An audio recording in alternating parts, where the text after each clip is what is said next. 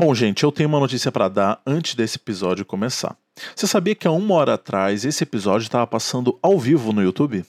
Pois é, o Odisseia Cash agora é um produto do Tomada 7, exatamente, o tomada7.com, que é do senhor Guilherme Cândido, que vocês conhecem muito bem aqui do Odisseia Cash, ele também faz os três da semana. Eu vou deixar o link do canal na descrição do Odisseia Cash é, nas plataformas de áudio, mas vocês podem pesquisar por Tomada 7 no YouTube também.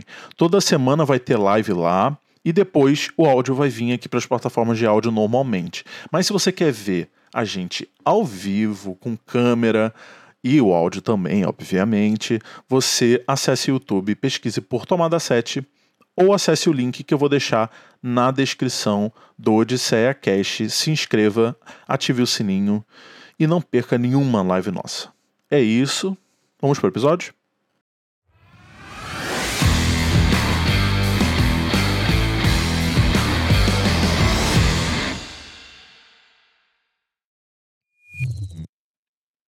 Bom, gente, é assim que começa mais o Odisseia Cast. Como vocês podem ver, nós estamos com câmeras agora, nós estamos no YouTube, nós estamos no canal do Tomada 7.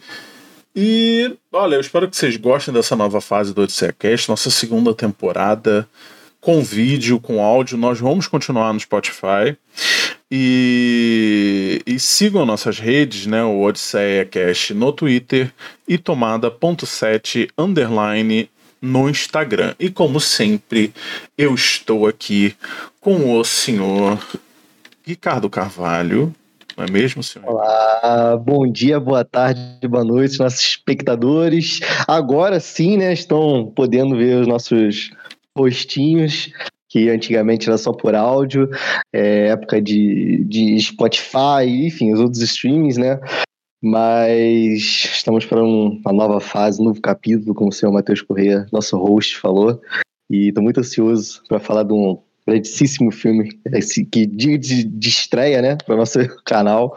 Enfim.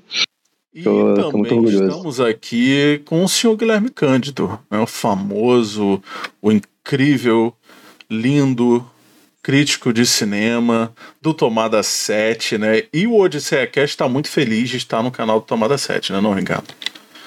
muito, Enfim. muito feliz tá aqui representando esse menino. Olá, cavalheiros, saudações aos nossos ouvintes e aos nossos espectadores. Um grande abraço a todos, também estou muito feliz. Agora a gente pode falar espectadores, né? É, agora finalmente podemos, né? Na verdade, dizem as más línguas que essa é a segunda vez que a gente aparece no YouTube, né? Mas dizem, dizem, dizem. Talvez Mas, tenha enfim. ocorrido uma coisa, uma transmissão candrífica. Só é, quem é, o ouvinte raiz, né? Só, só os raízes vão é... saber o que a gente tá falando. Mas, enfim, também estou muito feliz de estar aqui com vocês, de ter o Odisseia Cast agora no, no Tomada 7, né? E a gente fazendo essa, essa parceria, que tem tudo para dar certo, o céu é o limite, estamos abrindo abrindo essa nova fase com um filme que tem tudo para bombar aí, não só nas redes sociais, mas nos cinemas. E bomba, aliás, é uma coisa que tem muito a ver com o filme que a gente vai falar hoje, né, seu Matheus? Tem muito a ver.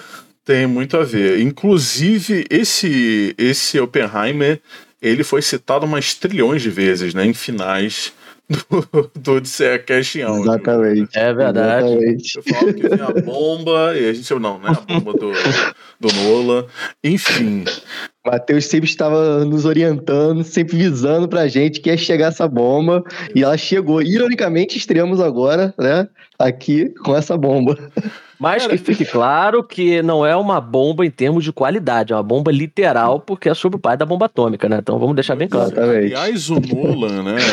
O Nolan disse que não tem uma tomada de CGI nesse filme, né? E aí eu fico um é... pouquinho preocupado. Bom, ele não tacou a bomba atômica em nenhum lugar, né? Isso a gente tem certeza. É, mas algumas explosões aí, né? É. Algumas explosões houveram, né? Antes da gente falar de é, Oppenheimer, acho que, que, que, que, que coisa incrível, né? A gente começar o canal com Oppenheimer. Eu. É verdade. Felizíssimo. Enfim, antes de a gente falar de Oppenheimer, eu queria perguntar para pro, pro, pros espectadores se eles gostaram dos nossos avatarezinhos se parece. Ah, é verdade. Parece. Tem aqui, ó. É, tem aqui embaixo da nossa cama, nossos avatarezinhos, e tem na capa do YouTube. Enfim. Bom, vamos falar. Um grande de... trabalho do nosso designer, né? Ah. nosso designer é sempre muito competente. Não, é aqui. É pro outro lado. É, peraí, é aqui, assim, Dá pra fazer umas brincadeiras interessantes com essa webcam aqui, um do lado do outro. Muito interessante até, né? Mas enfim. Vamos falar de Oppenheimer, né? Dirigido pelo Christopher Nolan. E, e assim, foi uma experiência muito interessante. A Universal Pictures convidou a gente, né, pra cabine de imprensa.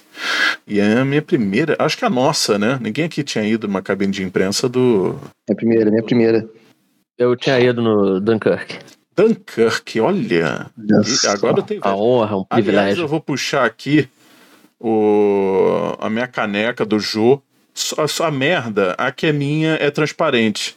Então eu ia falar, ah, ninguém sabe o que, que tem aqui dentro, mas, né? É, a caneca do jogo, mais ou menos. Enfim, né? Não, e ainda viadada, né? Uma coisa. Né? Ah, de, oncinha, olha só. Nossa. Maravilhoso. Que estilo, né, Maravilhoso. cara? Pra, olha, pro filme de amanhã, né, que a gente vai ver, eu Ó. acho que. Né? Não. Não, sem spoiler, sem spoiler, sem E não é oncinha, né? É Animal Print.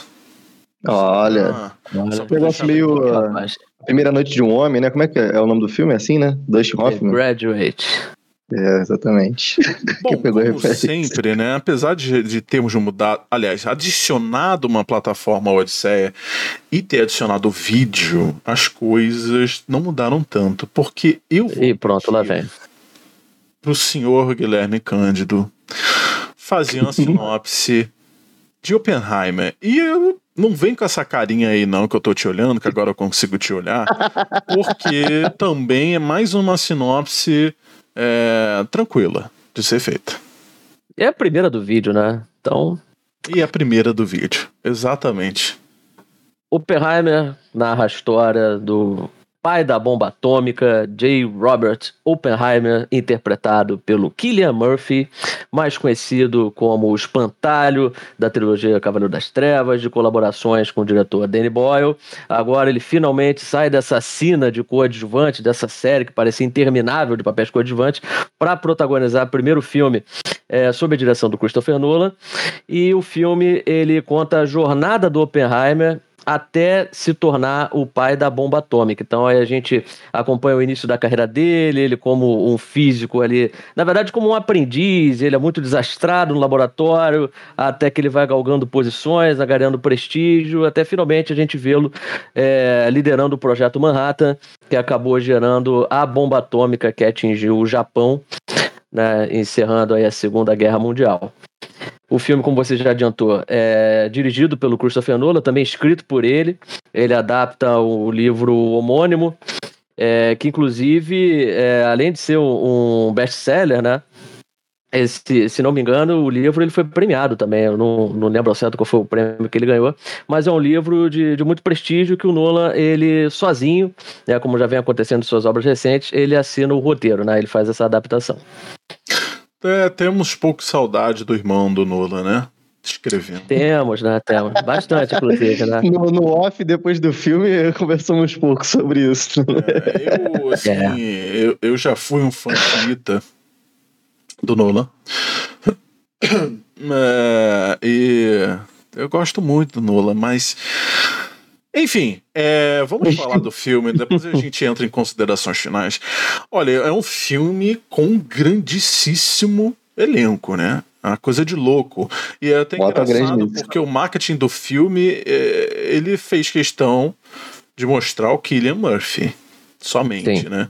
E aí os outros, assim, não aparecem tanto. Mas, assim, é muita gente boa. É o Killian Murphy, né? É Emily Blunt, Robert Sim. Downey Jr., que me impressionou, né? não, não tinha ideia de que ele apareceria. Tem um Alden Ehrenreich. é, Ehrenreich, muito obrigado, senhor que é o famoso É um. Han Solo, né? Infelizmente, eu acho que Ele é o Han Solo da Shopee, na verdade, né? Ele é É, aquele outro Han Solo, né? Não é o Harrison Ford. Exatamente. E tem mais gente que eu tô esquecendo. Tem É o Matt Damon. Matt Damon, Tem o senhor. Tem algumas Gary participações Oldman. surpresas. É, por exemplo, Gary Oldman não sabia que estava no filme, né? Tem algumas muitas outras participações. Não, não esperava o Gary Oldman, cara, e ele tá incrível. Não sei se a gente pode falar quem ele é, se é spoiler, mas é uma participação O espectador não considera um spoiler, né? Acho que não. Bom, ele faz o presidente Truman, né? E o Guilherme estava até falando depois da sessão que já tá ficando. É, já tá virando figurinha carimbada para ser presidente, para ser primeiro-ministro. É, é, né? tá virando especialista em fazer estadista, né, cara? É. Mais um. Depois do Winston ele Churchill, é agora. Pra, pra, fazer o que ele quiser. Você bota maquiagem nele, ele se transforma em qualquer pessoa que ele quiser. Ele já foi Drácula, já foi de tudo. Esse, esse é, é verdade. Bom, é, o filme começa, como o Guilherme disse, mostrando esse, esse cientista, né, que é o J. Robert Oppenheimer. É, e ele é um cara meio perturbado, né, com algumas visões entre muitas aspas né, do futuro e é um cara que está buscando uh, uh, descobrir algo que sirva para a humanidade etc é um cara uh, meio perturbado nesse sentido e e apesar como eu disse até no final da sessão apesar de ser um filme bem Nolan ainda é um filme que foge um pouquinho da do não do estilo, mas do é do estilo de filme que a gente tem visto, né? Havia visto é, o Nolan fazendo. Esse é um pouco da zona de conforto dele, vamos dizer assim. Ah. É, realmente, realmente. É, o filme ele começa de um, de um jeito assim já bem, bem diferente assim do que eu tava parando pra pensar do que seria e coloca a posição do personagem numa questão ali dele bem, bem louca, né? Enfim, mas achei bem interessante. Não, e ele brinca, o, é, é, uma coisa que eu não achei tão Nola, né? Tem, uma, tem uns flashes assim, com umas coisas, umas, umas estrelas e uns, umas coisas. As partículas, né? Umas partículas. Sim. E, e, só que é, é um filme biográfico, né? É, é o primeiro do, do, do, do Nolan, um filme biográfico, não é não? É, o Nolan, ele parece que é biologicamente incapaz de fazer um filme convencional, né? Sim. A gente, já no Dunkirk, que era um filme de guerra, ele já fez aquele roteiro maravilhoso que ele acabou fragmentando a narrativa em várias, é, várias linhas temporais diferentes, né? Tem aquele negócio, ah, não sei quantos meses, não sei quantas semanas, não sei quantas horas. E ele traz isso pro Oppenheimer também, que de convencional ele não tem nada, né? Ele pode aparentar ser um filme convencional, mas o Nolan traz o estilo dele de sempre... É, tornar as narrativas mais complexas, né? É. E, né, passando aí o, vários trailers do filme, pra vocês terem uma, um sneak peek Sneak peek. Olha, um sneak, rapaz. Um sneak peek, olha. bom, foi bom o trailer ter passado essa, essa parte em preto e branco. O Nolan, né, isso eu já sabia que ele queria é, filmar algumas cenas em preto e branco, né, e para garantir a mesma qualidade, né, entre as cenas coloridas e as em preto e branco, é, a Kodak né, produziu para ele é, essa tecnologia para ele conseguir esse feito aí. E nesse quesito dá muito certo, né? Eu acho que é um IMAX muito bem utilizado. É algo quase que obrigatório você ter que ver esse filme em IMAX. Não tem como, assim, não só em termos de imagem, mas de som é absurdo. Eu tô aqui fazendo uma propaganda de graça, mas é, essa é a realidade. Eu, eu tenho que dar prestígio que a cabine de imprensa ter dado IMAX pra gente foi maravilhoso. O Guilherme, você quando foi. Eu lembrei agora que, desculpa até perguntar, mas o Dunkirk, você viu ele em IMAX também? Vi em IMAX também. E tem um detalhe até curioso, porque eles ainda não tinham feito o teste, né? Foi realmente a primeira exibição do Dunkirk. E aí, logo no início, é, tá tudo assim muito quieto, né? Eles passando, tem aqueles panfletos caindo. E aí, Sim, cara, quando sai o primeiro tiro, meu amigo, cinema, todo mundo pulou na hora. Foi um susto absurdo. é um espetáculo. O som realmente é incrível. É, o Nolan tem essa coisa com som, né? Esse filme do, do, do Oppenheimer é aquela coisa assim. Não tem um silêncio no filme. Não tem, porque é, é, vou até parafrasear o seu Guilherme. É, às vezes você tá ali numa cena de diálogo que, que poderia né, ser, é, ser chata e etc. E, e, e, a trilha tem essa função de te dar um sentimento ali de apreensão e etc. E a trilha é algo muito bem utilizada nesse filme. É, a gente viu até algumas pessoas reclamando né, desse fato, né, justamente desse fato, mas não foi algo que me incomodou, não sei vocês. Eu acho que foi um, um, um belo, uma bela utilização da trilha. É, eu acho o Christopher Nolan ele tem uma vocação para poder é, fazer essa atmosfera de urgência, né? Ele consegue imprimir urgência no filme dele, essa intensidade. E isso é fundamental para um filme que, pô, são, é uma biografia de três horas e aí que calcado em muitos diálogos, então ele traz esse dinamismo, né? Tem várias cenas que, que ele conduz, tem um crescimento da tensão na cena, ele conduz isso aí com maestria. É, essa cena que até algumas pessoas saíram da sessão reclamando, né? Que eu achei, eu achei uma pena, né? na verdade é uma injustiça, porque é uma cena que tem uma importância dentro da narrativa e a trilha sonora, como você falou, ela é fundamental para poder pontuar isso, né? O Christopher Nolan ele sempre se beneficiou muito das trilhas sonoras, né? A gente lembra aqui, estava até comentando o Ricardo, por exemplo, adora ficar alfinetando o Hans Zimmer, né? É, no Interestelar, mas os filmes do Christopher Nolan geralmente prezam por uma trilha sonora assim que exerce um papel preponderante na narrativa, né? As pessoas que reclama barulhento, né? Mas principalmente nesse Oppenheimer, assim, em termos de dinamismo, de gerar tensão, de manter o espectador assim inquieto, esperando acontecer alguma coisa que às vezes nem sempre acontece, né? Mas você fica sempre naquela apreensão, né? Pô, será que vai acontecer alguma coisa? E, e, e o filme ele, ele traz um dinamismo, né, Ricardo? É completamente dinâmico. É do começo ao fim, assim, a trilha sonora ela te acompanha o tempo inteiro, não tem, não tem fim. E é o que deixa é, é, um filme de três horas, né? Que parece ser algo assim absurdo, é bem rápido, né? Passa despercebido. Assim, é, eu acho Maravilhoso. Eu, eu fui brincando falando do Hans Zimmer que ele dorme no teclado, mas é uma, brincadeira, assim, já da internet, né? Mas que, poxa, a trilha sonora desse filme não é, tem mas, como, é lindo né, demais. Só pra, só pra deixar claro, não foi o Hans Zimmer, né, que fez não. Sim, sim, sim. Ludwig Göransson. Ludwig Göransson. É, eu acho que o Nolan queria, né, o Hans Zimmer, mas o Hans Zimmer está ocupado com Duna né? É, o filme que rendeu o segundo Oscar, né, de, de melhor trilha sonora ao Hans Zimmer. O Ludwig Göransson, que foi responsável também pelas trilhas de Tenet, né, é a segunda parceria dele com o Christopher Nolan, no caso, e ele é vencedor do Oscar pela trilha de Pantera Negra, filme de 2018. Olha, o Hans Zimmer? Não, o Ludwig Göransson. Ah, o Hans Zimmer tá. ganhou por Duna e por O Rei Leão. Ah, sim, entendi. Ele também fez ah, as trilhas de origem, interestelar, né? Ele já é assim um veterano, tem muitas contribuições com Nolan. Mas agora, como essa já é a segunda contribuição é, do Ludwig Göransson, né, para um filme do Christopher Nolan, vamos ver o que, que ele vai escolher pro próximo filme, né? Bom, é... ele fez o de Tenet que você falou, né? Fez Tenet também. É, eu vi essa semana, então é, deu para eu ter uma experiência já, já antes do filme, de eu saber como é que ele era. Foi bom então ter feito isso. Gostei realmente. É, o Oppenheimer é um filme que é, ele tenta dividir de uma forma parecida ali, né, com Dunkirk. É, mas a gente discutiu depois que é uma coisa que se perde um pouco, né? Ele até é, acho que ele é bem sucedido em dividir algumas partes com, com, com, o uso do preto e branco, né? Uh, uh, eu acho assim, é uma montagem muito difícil de ser realizada. Eu acho que até determinado ponto foi bem sucedida, mas é, a gente tem problemas no roteiro, né?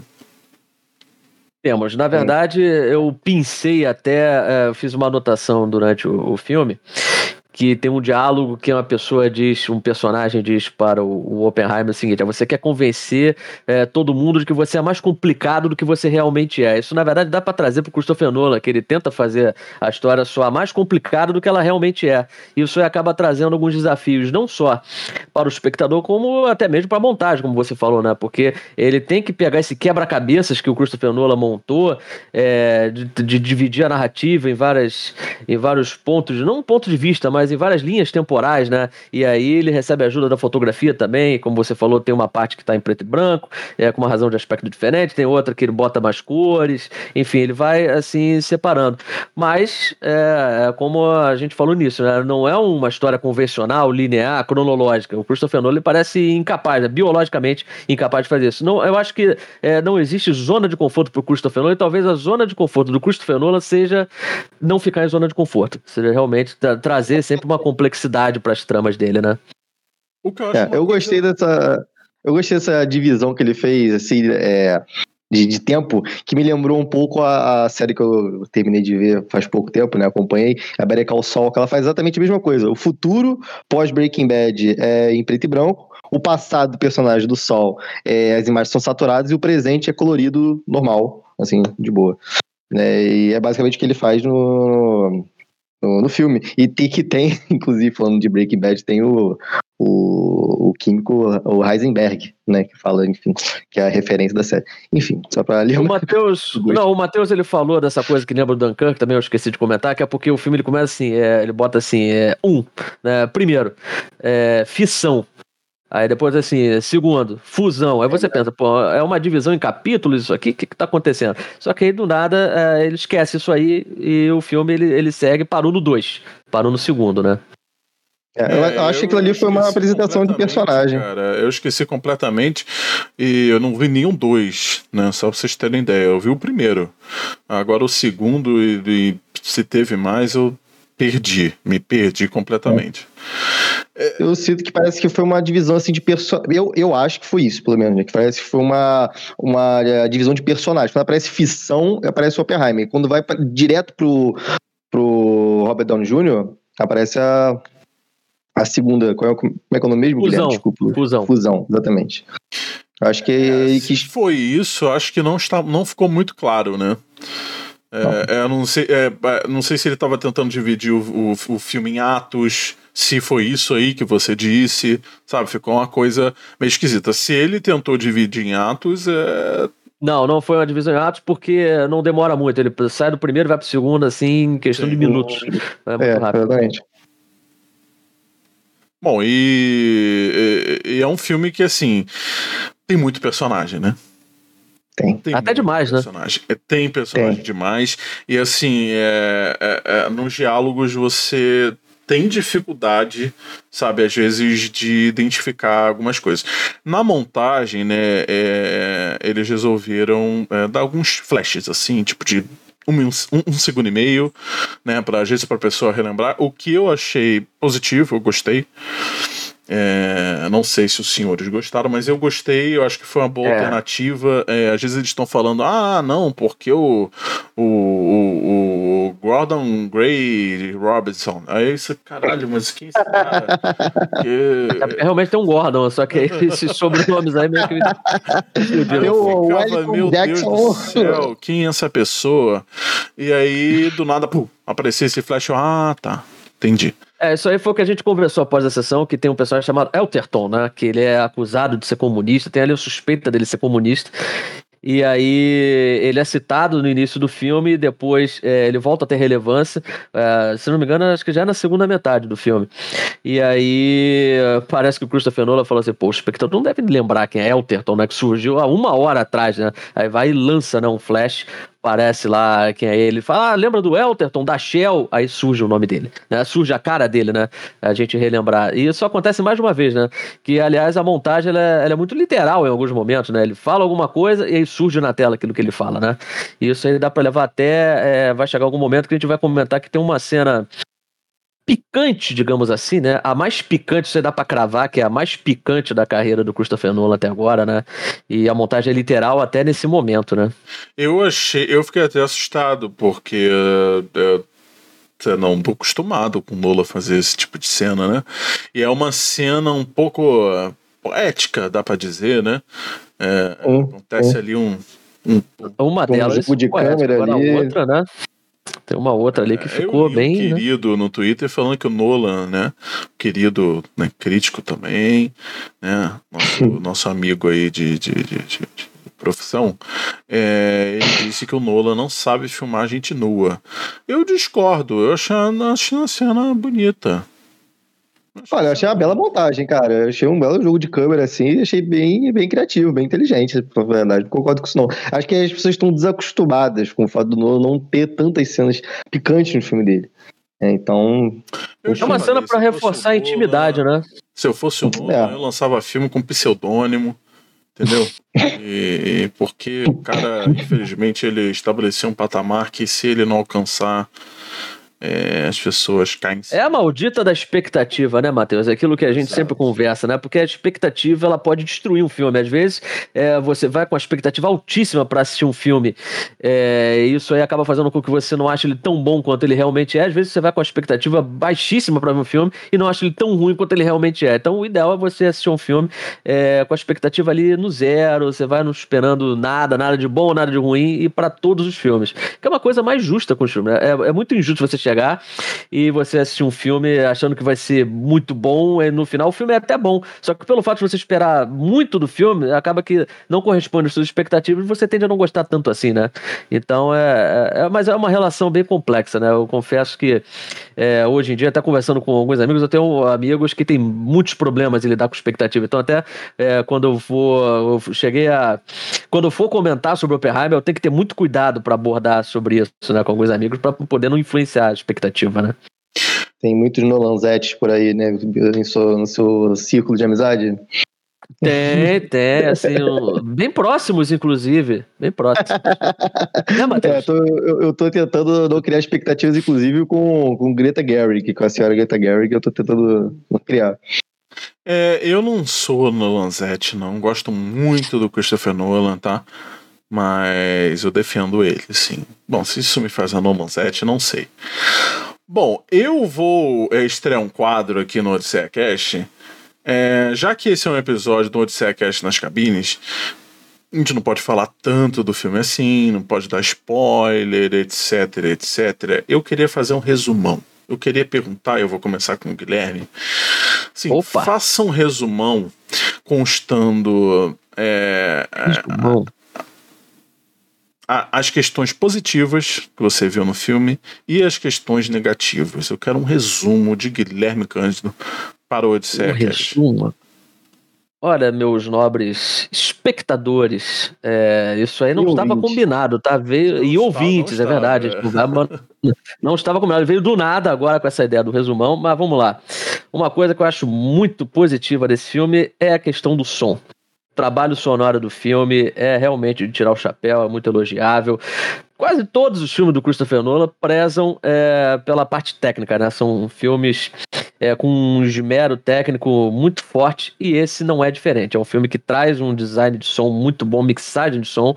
É, também gostei do apego ao realismo o filme ele, ele se apega muito à verossimilhança. Então, por exemplo, tem uma cena, é, uma não, tem algumas cenas é, sobre explosões no filme e as explosões, às vezes a gente tende a pensar assim, pô, quando explode, aí vem o som da explosão automaticamente, né? Uma coisa imediata, a explosão e o som. E esse filme, em alguns momentos, por exemplo, os personagens estão numa distância considerável da fonte da, da explosão, e aí o som demora a chegar até ele. Como a câmera tá ali ao lado deles, demora a chegar para o espectador. Então, isso aí é transmitido é, até com muita eficiência pelo Christopher Nolan. Ele se beneficia, ele usa isso é, em prol até do suspense, então o espectador é, pode ter certeza que vai tomar alguns sustos aí, envolvendo essa, essa parte do som. Eu, eu gostei também. Eu confesso. Você tomou, né? E eu gostei também é, porque tem uma parte que outro personagem muito importante, na verdade eu diria que é um dos físicos, se não o, mas um dos mais importantes é, da nossa história, é, numa conversa com o, o Oppenheimer, e, eles, na verdade, ele fala assim: pô, a única coisa que a gente tem em comum é o desprezo pela matemática. E aí eles conversando sobre álgebra, e aí o Oppenheimer ele fica meio, meio hesitante ali em abordar álgebra, e ele fala assim: olha, a matemática, a álgebra, é como uma partitura. Você não precisa ler a música, você só precisa escutar a música.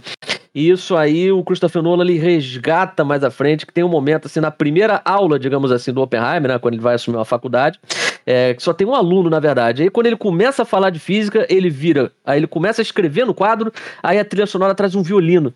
Uma coisa diferente, assim, lúdica. A forma como o Christopher Nolan trabalha isso. Isso aí não é uma coisa que acontece só nessa cena, acontece em, em várias, na verdade quase todas as vezes que o Oppenheimer vai falar de física quântica, tem a trilha sonora diferente, traz uma melodia ao violino.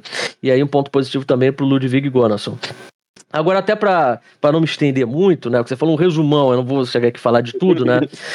Mas, assim, falar de algumas coisas que eu não gostei, eu não gostei de alguns pontos do roteiro a gente já estava conversando, até antes e após a sessão nós conversamos sobre algumas manias, né, alguns cacuetes do Christopher Nolan, que é o apego principalmente aos diálogos expositivos. É um filme que carrega muito nas informações, geralmente quando tem dois personagens conversando, é, o que une dois personagens, né, o que faz dois personagens é, começarem um diálogo é a intenção do roteiro de transmitir informações ao público. Isso aí fica evidente em mais de uma cena, infelizmente. Isso acaba né, quebrando um pouco nessa essa magia do filme. E como é um filme né, é, de três horas de duração, que tem muitos diálogos, em alguns momentos né, um volume muito alto de informações, às vezes a gente já até é, entendeu o que aconteceu, a gente lembra do que aconteceu, mas aí isso volta. Tem uma questão, por exemplo, é, de martelar a questão da arrogância envolvendo o personagem do, do Killian Murphy, né, o Oppenheimer, então toda hora aparece alguém e fala, ah, você é neurótico, você é egoísta, ah, você é arrogante, e aí ao invés de, por exemplo, mostrar o personagem é, com várias mulheres, apresenta alguém e fala, ah, porque você é um mulherengo. E aí a gente sabe que ele é mulherengo, até o momento a gente só tinha visto ele com uma mulher, mas a gente sabe que ele é mulherengo porque alguém falou no diálogo, né, não, o Christopher Nolan não mostra ele com várias mulheres. E depois, durante o filme, é, ele realmente aparece com mais de uma, na verdade são três, se não me engano mas aí a fama dele é construída através de diálogos. Enfim, é, acho que a maior parte é, dos pecadilhos, digamos assim, das imperfeições relacionadas ao Oppenheimer, eu enxergo como a parte do roteiro. A questão da fragmentação também eu acho que a trama acaba ficando é, excessivamente complicada, assim, é, em alguns momentos. É, não por conta assim, ah, porque ficou uma coisa. É, porque a história traz, um, traz elementos complexos. Não, é, é, o meu problema assim, é com relação à estrutura em si, que é a questão da fragmentação. E para fechar, a gente não vai dar spoiler, né, o espectador e o ouvinte. Né, vocês podem ficar tranquilos que não tem spoiler. Mas eu só vou dizer que o final do filme tem alguns elementos que me desagradam, só que a gente não vai abordar aqui, para poder é, manter intacta a experiência do, do nosso espectador e ouvinte, né? Nosso ouvinte também. Então, Agora espero que. Ficou legal o resumo? Te desagradou do, do final do, do Oppenheimer. Puta que pariu. Vai ficar no. Vai ficar quase, no Watch. Tô quase liberando o spoiler aqui, cara. Não, não, não, não. não, não, não. Fica Bom, tranquilo, ouvinte. Fica tranquilo. Olha, é, você quer ir, Ricardo, ou posso ir? O meu vai ser bem rápido. Pode ir, então, pode ir, por favor. Bom, concordo, concordo com, com o Guilherme né, em quase tudo. Eu acho que a trilha sonora é incrível, assim, a parte é, é, é, sonora do filme é absurda e realmente, né, o Nolan normalmente é, todos os filmes do Nolan têm esse, têm esse aspecto, né, a ser observado. Dunkirk mesmo é uma coisa assim de louco, né, é, só para citar um. É, eu, eu gosto da montagem do filme é no sentido de que é um filme complicado, às vezes pareceu realmente mais complicado do que deveria ser, mas eu bato palmas para quem montou porque é um filme deve, deve ter sido um filme complicadíssimo de, de ser montado e eu acho que no final o espectador ele consegue entender o que o que o que era para ser passado, sabe? É, se foi feito de forma é, é, é se, se poderia ser mais interessante, né? Em questão de roteiro é outra coisa, mas eu acho que conseguiu passar uh, o, que, o que o Nolan queria. Então acho que isso é mérito uh, de quem montou. Eu gosto muito da fotografia também. Achei muito legal. Acho que o uso do, do IMAX é, é, é incrível. É, agora, da parte negativa, eu concordo. Acho que o, o roteiro é mais complicado do que deveria ser.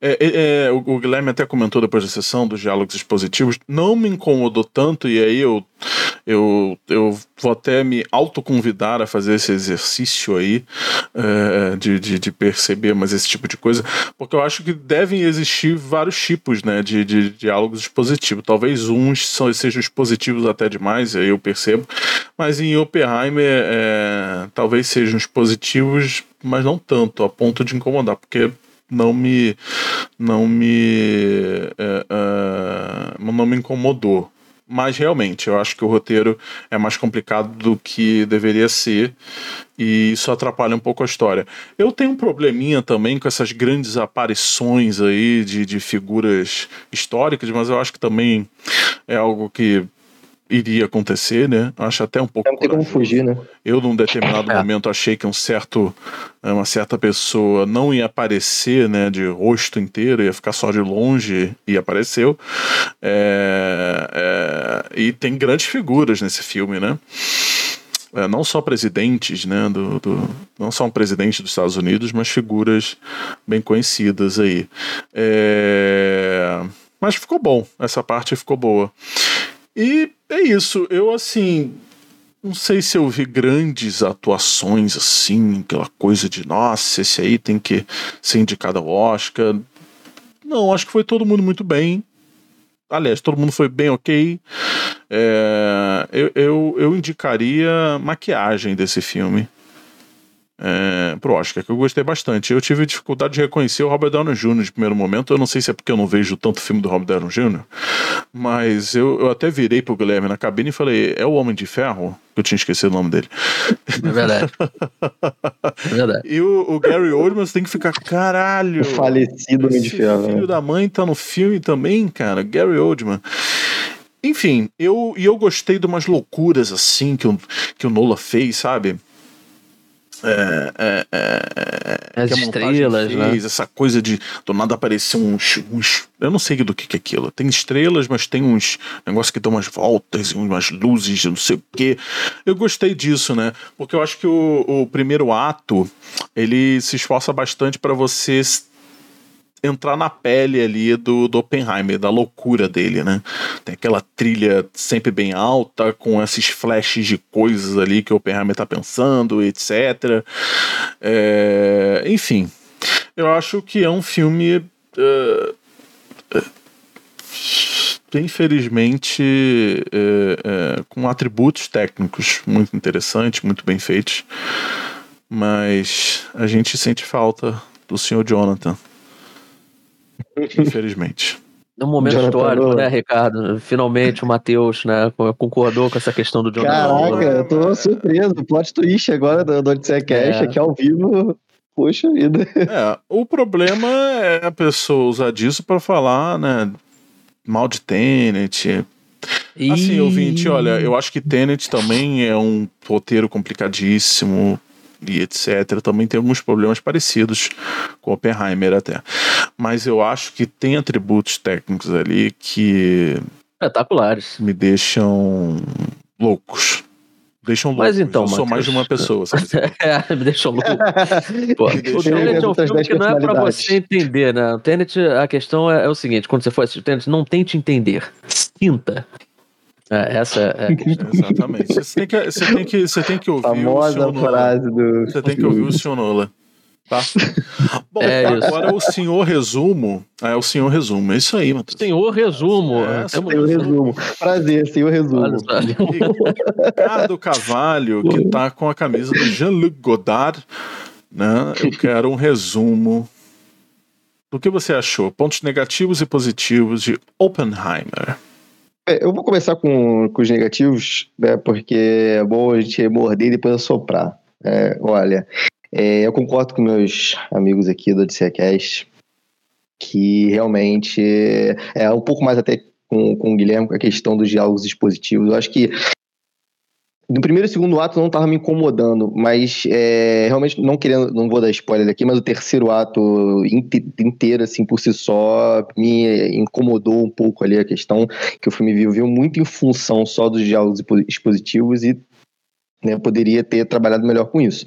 É, enfim, mas em questões positivas eu amei as atuações, não vou aqui ser redundante, né, eu concordo com meus amigos, acho que É, tiveram pessoas que me surpreenderam bastante. Inclusive, tem um dos irmãos Safdie Brothers, né, os diretores, tem o Benny Safdie, que está fazendo uma atuação é, espetacular. Adorei o personagem dele, muito bom. Personagem importantíssimo. Não, não sabia que ele. Quando ele apareceu, eu não sabia que ele tinha um papel tão importante assim no filme e acabou que ele teve. Um papel muito importante.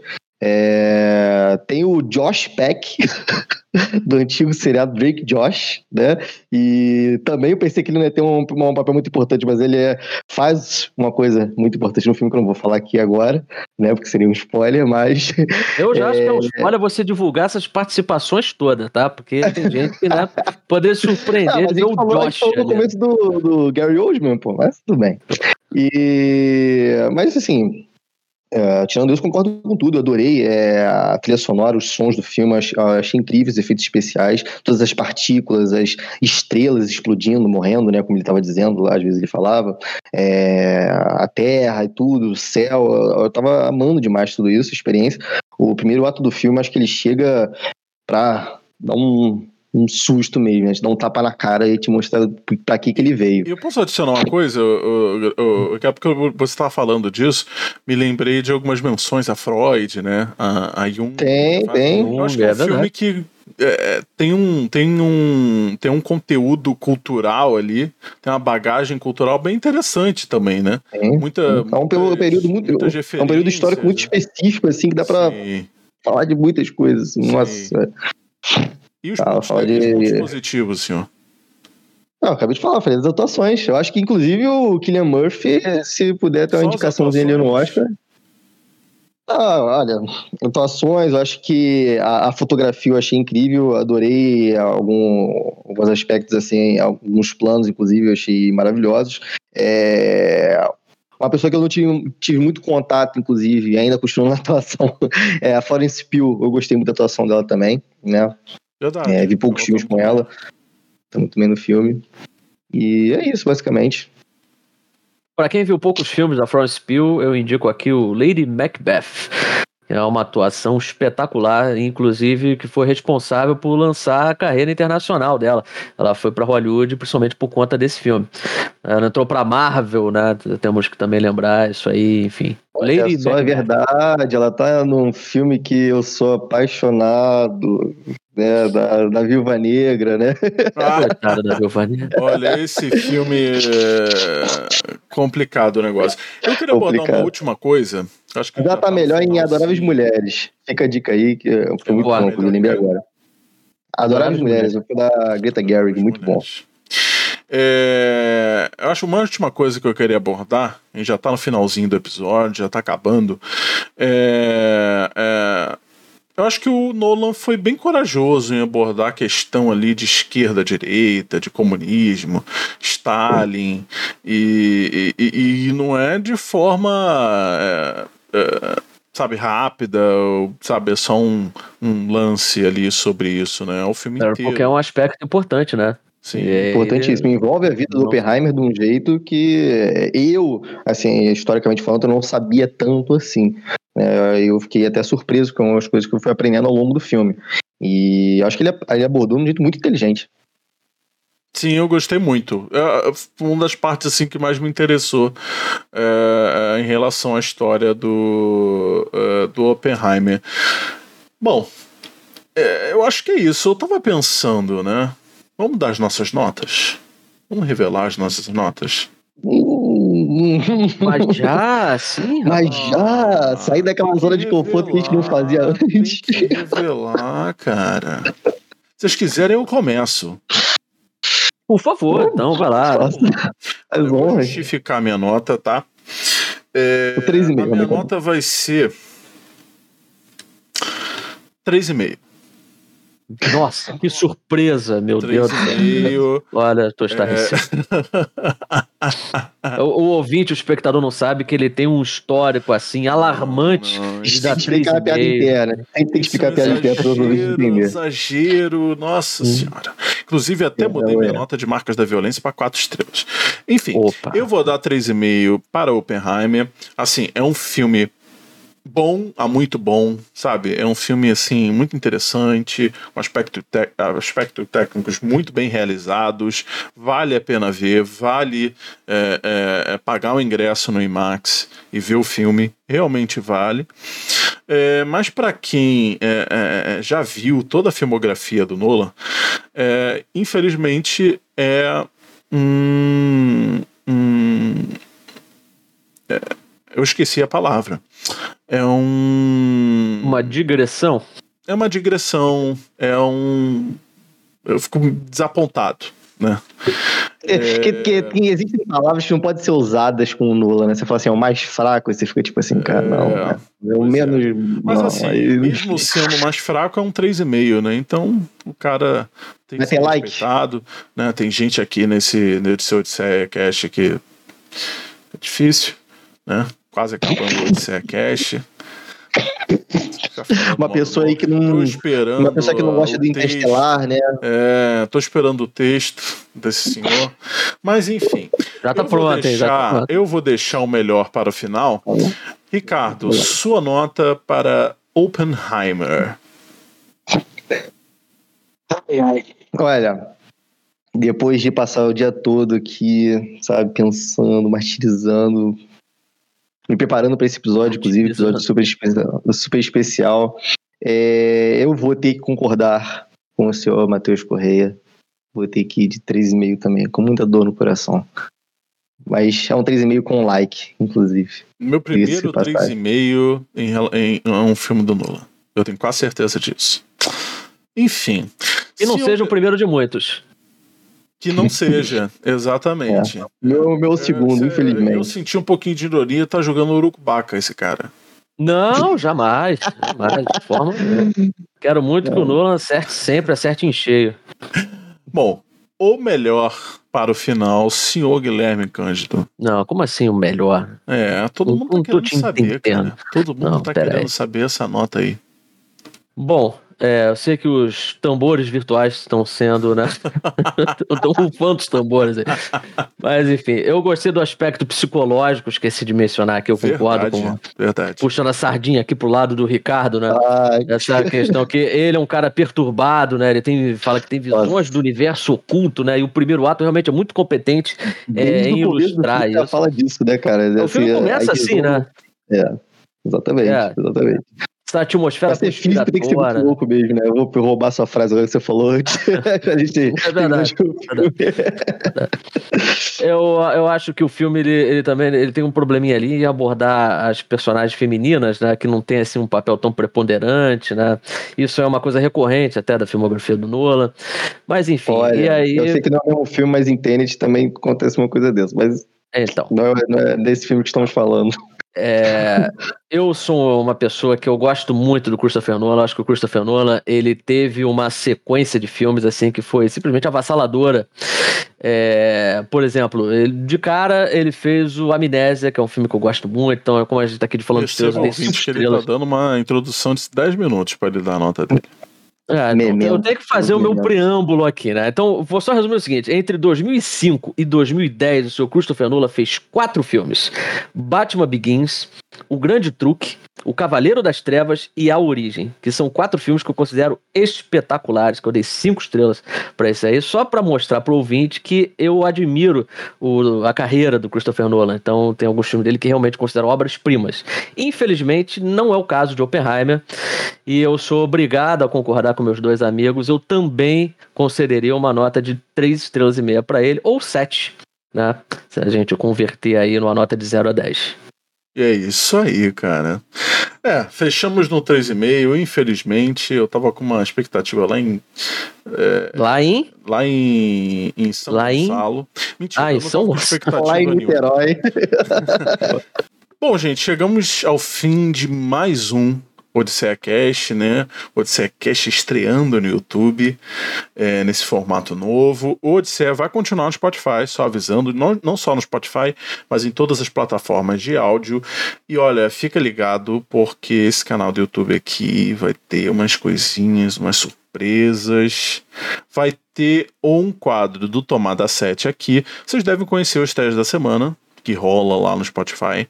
Esse estresse da semana vai virar vídeo. E assim, Sigam a gente nas nossas redes sociais, no Twitter Odisseia Cash, no Instagram tomada.7 underline, porque vai ter aí uns making-offs, entendeu? Um, Os backstages. Backstages, né? exatamente. Backstage. Exatamente. E o senhor Guilherme precisa fazer o seu merchanzinho, né, senhor Guilherme? Ah, claro, claro. É porque para você que gosta de ler, né, é, tem uma crítica aí de Oppenheimer que eu escrevi, já está disponível no tomada7.com. Então você que quer uma análise um pouco mais aprofundada, sem spoiler, né, lembrando sempre. Então é só você visitar lá o tomada7.com, que é o site que eu utilizo para poder publicar críticas, artigos sobre a indústria, enfim, análise de filmes. É, em geral, você encontra no tomada7.com. E fiquem ligados, porque essa semana, além de ter um estresse da semana, vai ter um filme aí que eu acho que vocês já devem estar imaginando aí qual que vai ser, né? O senhor Ricardo tá assim pulando de alegria. Ele diz que não, ele diz que vai ver, né, os filmes sem expectativa, mas eu duvido bastante sobre esse seu próximo filme. é, é, mas tudo bem. E é isso aí, pela, gente. Pela zoeira, a gente vai felizão, né? Mas tem que ser expectativa. Olha, mas é um fã de Greta Gerwig, né, cara? Então, né, meio suspeito de falar. Mas Barbenheimer é isso, né, cara? Merece uma é edição é dupla na semana, né? Merece, Exatamente. Merece. Então é isso, gente. Tchau, tchau. Até o próximo Odisseia Cat.